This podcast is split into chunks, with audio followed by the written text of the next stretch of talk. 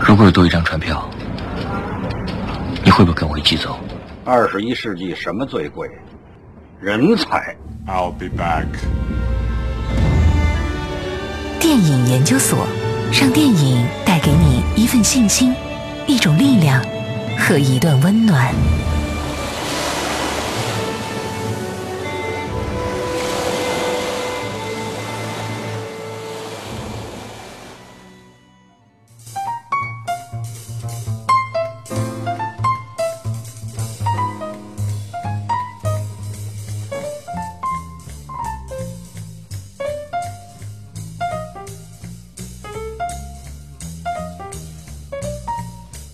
半点之后，欢迎大家继续锁定 FM 八八二成都故事广播 Happy Radio，为您准时敞开大门的电影研究所，我是怡然。我们今天的互动话题呢，也可以告诉我说你在影院遇到过的奇葩规定，也可以告诉我你心目当中的李小龙是什么样子。在微信平台上，主宰和别样苍茫两位听众都说到了刚才我们上半段提到的这个不准。外带食物进影厅这样的规定。另外呢，还有一位蝴蝶为谁开这位听众朋友的互动让我觉得很好奇。他说，有的影院真心不负责任，因为影院规定六点半下班，我们买的六点的票，我们看电影要一个多小时才能看完，但是我们看了半个小时就出来了，好多剧情都跳过了，没有能够看到，真心觉得电影院不负责任。我还很好奇，我遇目前没有遇到过说影院要六点半下班的，基本上呃里影院都是要熬夜，甚至到两三点，早晨六点钟才下班，包括有些大片要。放零点场的时候，呃，另外呢，无缘的缘分，这位听众说，我去的一家影院简直是奇葩，从进场到电影结束都没有开过灯，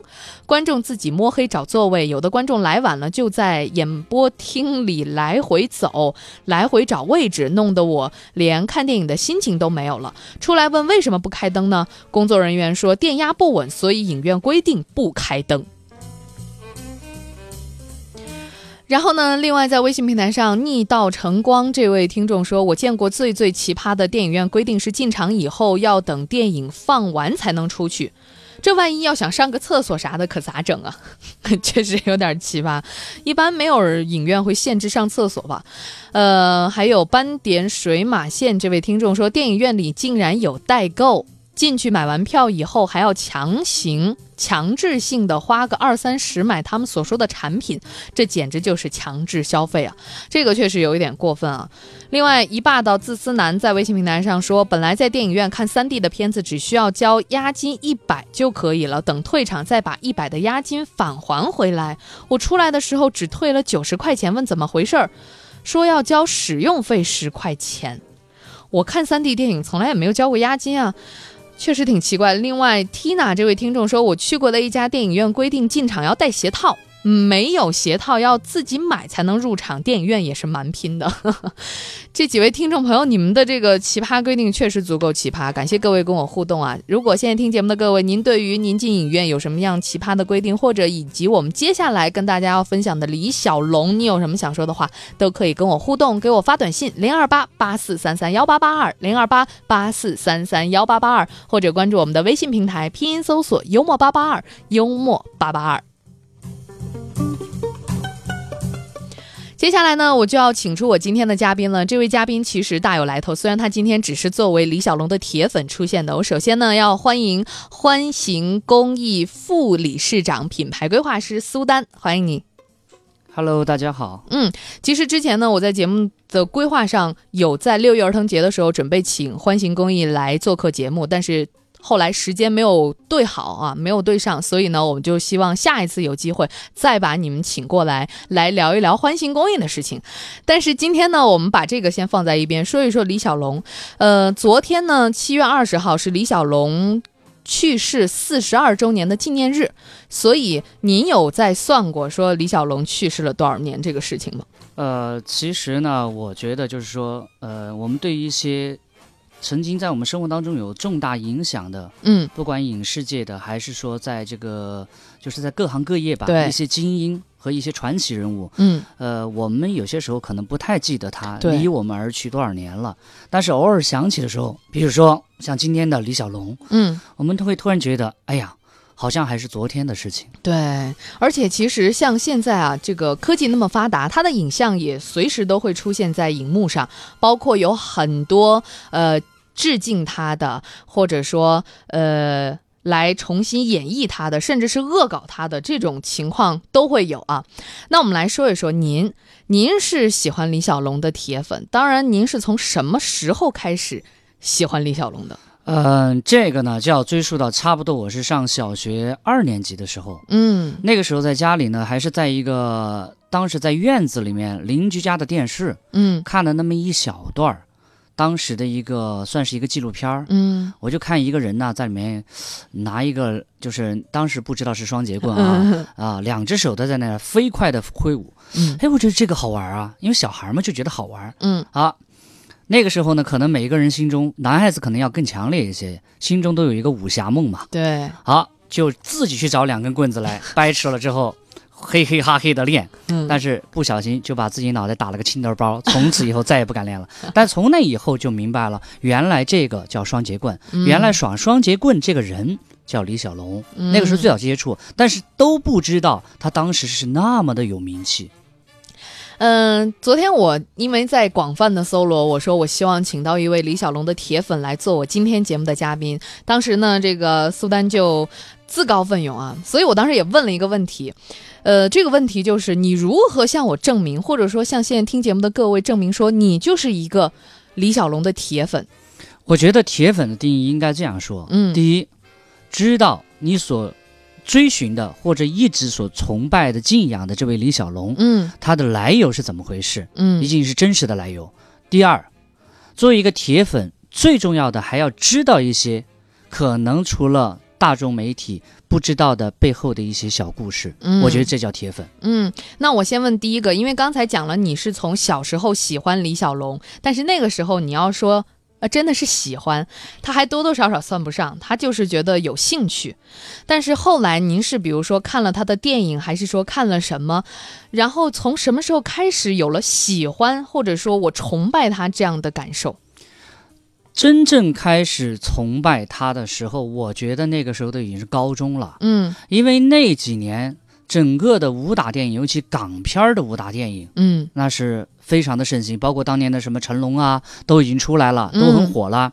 但是当时的成龙的访谈录，他讲了一段话，还回放了一个慢镜头，嗯我觉得那个镜头深深震撼了我。就是他当年是做一个我们所谓的就是跑龙套的，嗯被李小龙打的那么一个角色，嗯这样被打出名的。然后呢，他就说起李小龙，他说他觉得这是他见过世界上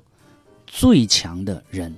最强最强的人，不仅是武术，还有他的智慧，还有生活的哲学。嗯那么我当时觉得，可能听是那么听哈，对因为自己感受不是那么强烈。终于有幸在哪一年呢？就是在。差不多是两千零五年的时候，成龙当时好像来成都投资一个什么项目，嗯有幸经过中间的一个朋友介绍，嗯我们那天就偶尔见了那么不到三分钟。嗯但是当时聊起一个话题的时候，说说学武术这件事儿，洪家班这个事儿，嗯他就特别提到了李小龙，说到了他背后的一段故事，当年为什么喊他去做替身，为什么他一定要拳拳到肉，这是他的理念。嗯拍电影不来假的，嗯，不像现在可能很多特花效啊、拳绣借位，腿对吧？嗯他说那个年代他终于明白了，原来真正的功夫，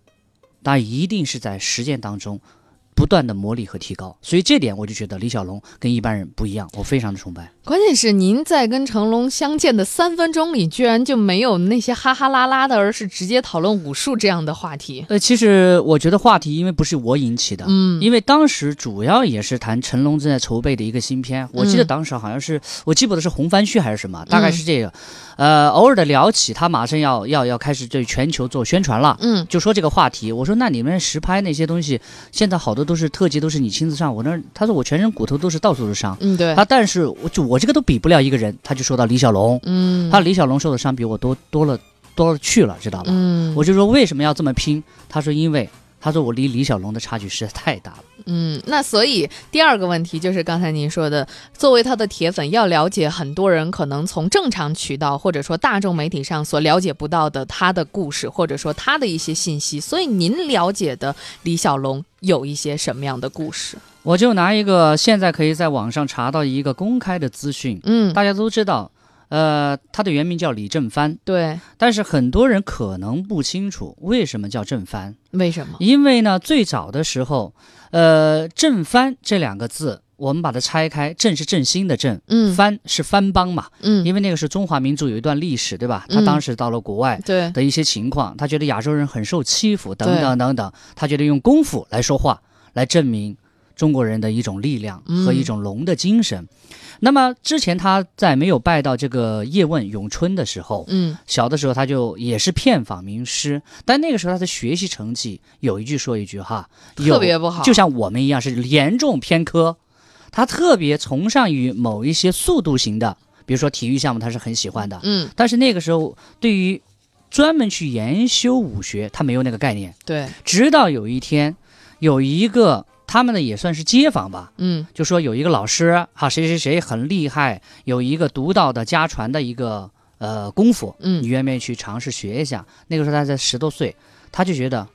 我先去看看吧。嗯，他当时对咏春完全没有概念。概念对，好，所以电影里面描写的手法是好像他哦马上就去了，其实不是这样的。最后他是见到了咏春，是亲自给咏春用他的当时的野路子嗯，跟咏春过了几招，他才嗯明白原来这个功夫是那么的厉害，才开嗯始学的。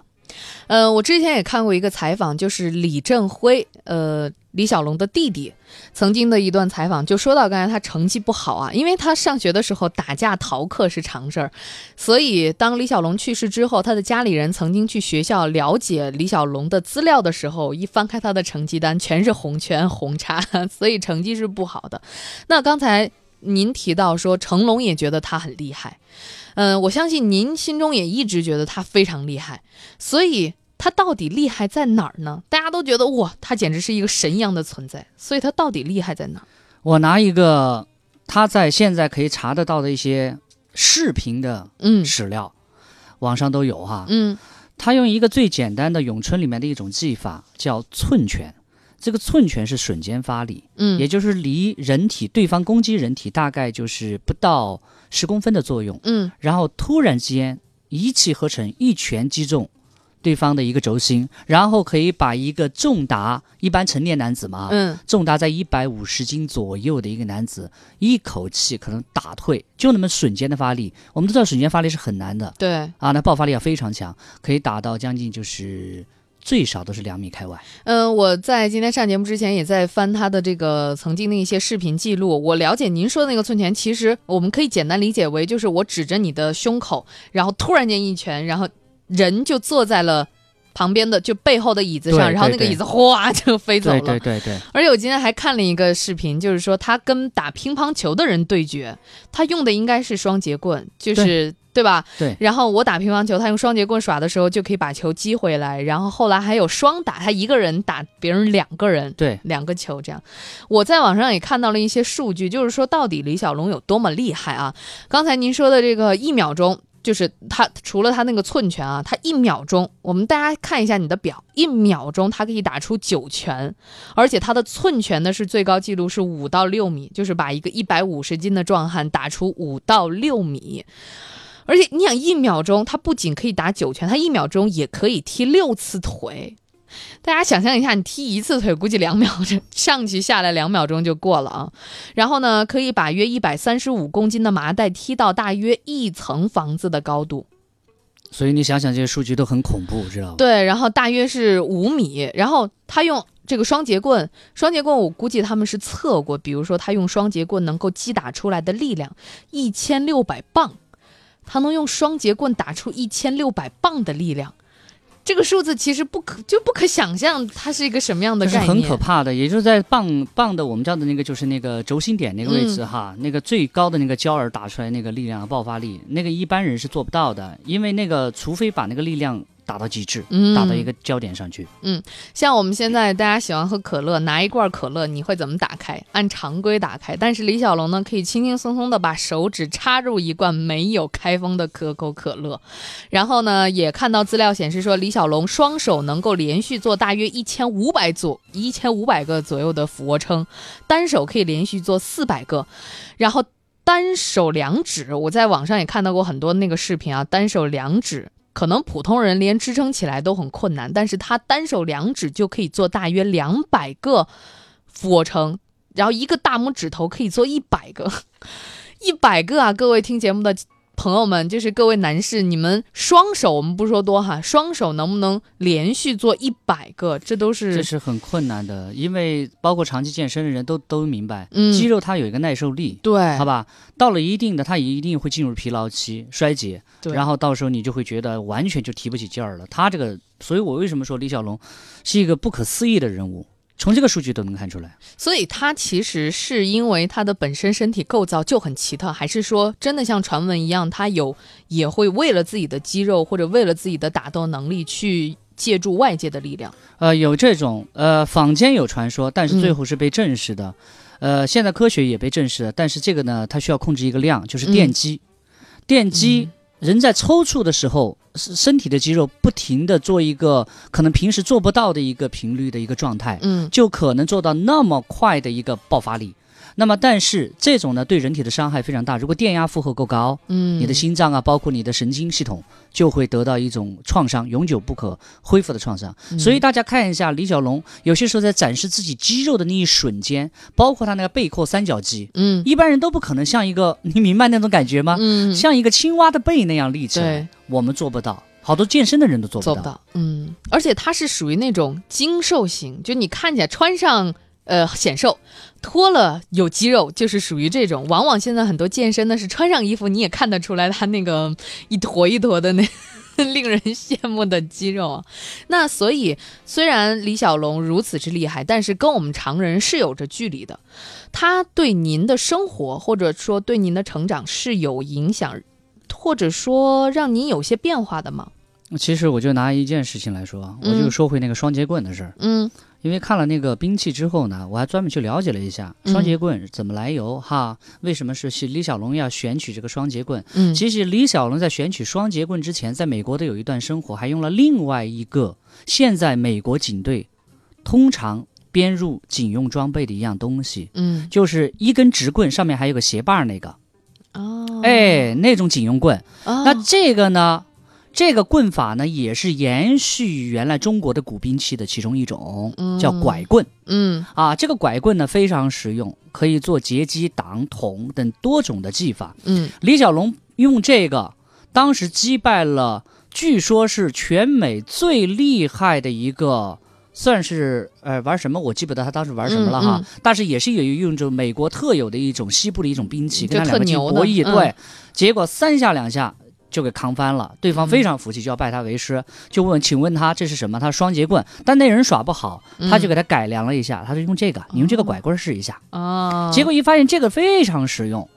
又能挡，又能进攻，又嗯能防守，所以最后这个被编入了美国整个的警务系统。我说到这里，对我的印象是什么呢？我个对人啊觉得，就这么一个小故事，我会发现，李小龙真正厉害的部分，恰恰不在于他武术的本身，那在于而是在于他可能对于不管是东方社会还是西方社会，他用武术的一种智慧、理念，甚至是一种融会贯通的精神，去导入到平常的生活当中，嗯并且为这个社会真真实实的带来一些社会服务的好的方面，这是我比较崇拜他的一点。我之前也是看到，呃，李小龙的弟弟这个李振辉说，其实在，呃国内的时候，那时候李小龙是非常玩世不恭的，特别喜欢上街打架，就是放了学也不回家，然后脱了校服就上街打架。后来呢，父母觉得管不了你了，你就也被学校说不准他再来学校，因为他太容易惹事儿，你再来我就要抓你了。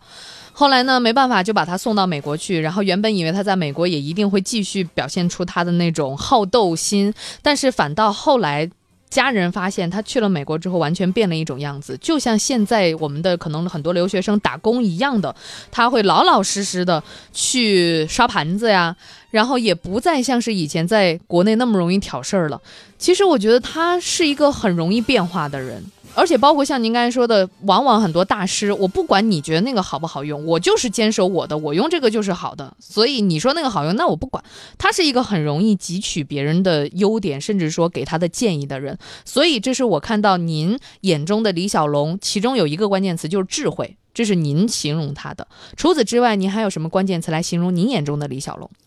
我觉得他还有一点哈，嗯我们先从他的第一感官，就是我们所说的外形上来说，嗯他肯定是非常有型，在那个年代到现在都是非常有型的一个对人，好吧，甚至是不可复制的。他最经典的穿戴就是那个黄底的黑条杠连体的，裤对吧？啊，嗯那是太经典了，那动作手势都不用多描述。嗯还有一个就是他的骨子里面有一种不屈和霸气，嗯这个可能是也是我们现在整个生活常态当中，其实我们很多人很难去驾驭的一种能量，嗯，因为骨子里面那种不屈和霸气，你是需要什么？需要底气的，对或者说白了，你得有资本。对，这就相当于我有傲骨，但是我没有傲气。往往很多人他霸气是形表现在他的外形，甚至是他的做事上，他会觉得很浮夸。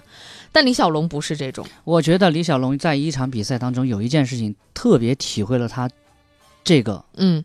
这个点儿是哪个点儿呢？我记得是在有一年的日本空手道嗯的一个黑带九段的一个大师、嗯专门向他发起挑战，嗯他就受邀请，在哪里呢？不是在日本完成，是在美国本土完成的。因为当时他人家说你截拳道那么的那么的嗯厉害，对嗯我我不相信，好吧，我都是贵为日本的一一代大师，我来挑战你。他欣然接受挑战的时候，对方就说了一些非常不尊敬的话，嗯大概就是那挑衅意思，嘛哎，就是嗯非常挑衅，就说我可以在一回合之内把你打倒。对，把你打倒。呃，李小龙很不屑地看着他说：“首先我尊重你，但是我可以告诉你，当你说完这句话的时候，你已经输了，你已经输了。”他说：“我们一回合见。”然后在一回合之后，他就把这个大师打倒了。这大师心服口服，但他很尊敬地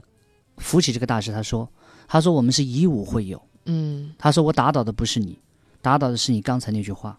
所以从您对李小龙的过往资料的了解当中啊，李小龙有没有输给谁？因为我们听到的好像他说把这个打败了，把那个打得很嗯，惨。其实我们有些时候把有一些我们叫做传奇的传记性的人物啊，过于神化了，嗯因为他们毕竟回归本本这个叫本土哈，还是人，嗯人的本身呢是血肉之躯，嗯，当然有不败的意志，但是没有什么你永远不可能战胜的。对，呃，我讲一个他的一次败绩吧。嗯这个虽然没有过多的在媒体上宣，但是可以查得到。嗯是在呃一九大概是在一九六三年的嗯一次。那个时候它有一个规则，就是在美国有一个什么样的比赛呢？类似于现在中国的自由搏击，嗯，呃，但是当时要求做什么？当时要求戴拳套、护具嗯等等这些东西。但这些东西，包括护裆这些，全部戴上之后，包括护甲戴上之后，身影响体它哎，它就没有那么灵活。影响速包度和括他的转力量身，对嗯对对，而且你知道他那个拳是全部是打在对方的身体上，需要把那个力量透进去，对吧？对咏春的寸拳就是讲究这个力度，对但是他就发现那个厚厚的海 绵垫儿无疑保护了对方，对，要阻挡，对，嗯而且对方呢还有一个技巧就是，当现在最流行就是我们说的那个 UFC 的那个嗯，锁技，对那个锁技他就没法施展，为什么？因为手指没法用。对，所以当年唯一这场以点数计的这种国际比点数计的时候，他最后是裁判被判输了，他是非常不服气的。嗯，确实不是在他擅长的领域，而且把他的优势全部给禁锢住了。，对，嗯，这是败绩，但是确实，呃，好像现在网络上更多的就是宣扬他的各种成功和让人觉得不可思议的地方。所以，其实李小龙的电影，您作为铁粉，您都看过吗？嗯、我看一下，除了最后一部只看了半拉儿之外，嗯其他全部都看完了。所以。他出演的电影当中，您最喜欢哪一部？出演的电影当中，我认为我个人还是觉得我推两部吧，嗯一个是《唐山大兄》，嗯第二个就是那个《猛龙过江》。嗯，为什么呢？唐山大兄这个故事背景啊非常独特，其实呃，当年有一个可能当时有一个社会的大背景，嗯呃，很多的中国人对吧？嗯很多的中国人可能有一种啊，按今天的说法就是中国梦，嗯对吧？嗯嗯，我们需要去复兴，我们需要一些正能量。嗯呃，当年这个片子本来它是一个复仇的故事，嗯，但是现在看起来它其实是个励志的故事。嗯因为很多人在生活当中常年的那种颓废堕落之后，又经过二次苏醒所爆发的能量，在《唐山大兄》这部电影里面得到了彰显。嗯，那猛龙过江呢？ 《猛龙过江》这个电影，它有一个划时代的意义，嗯因为你要知道，我们按照现在的说法，就是说，我们人在异乡是多么的不容易，嗯更别说当年的李小龙，是吧？嗯呃，自身前往美国，不管休学也好，去打工也好，还要去完成他的这个武术梦梦想嗯梦想。很多人当时对他是有疑问的、质疑的。第二，还有一个什么？他就算当年在好莱坞已经成功了，很多人还视他为眼中钉，是不是？是啊，看看他不顺眼，觉得他特别的嚣张。嗯那于是当年拍这部片子的背后的故事就是，他为了把这部片子拍好，甚至说他想向外宣传一个符号，就是我李小龙既然能在美国扎根，嗯不仅能扎根。而且能够结果结出一个参天大树。李嗯呃，《猛龙过江》这部片子是一个，其实是他的一个意识形态的扩张，嗯，就是想证明，我能我行。对，没问题，猛龙能过江。 嗯，好的。那今天呢，由于时间关系啊，跟苏丹聊了这么多关于李小龙的过往，不管是他的大家可以查到的消息，或者说是我们了解到的一些幕后的消息。呃，由于时间关系，今天节目就只能到这儿了。感谢各位的持续收听，也感谢我们李小龙的铁粉苏丹做客直播间。还是跟您约，我们下一次有机会在直播间聊一聊欢行公益的事情。好的，非常感谢。嗯嗯，那也感谢各位持续一个小时的收听了。我们明天中午十二点再会了，拜拜。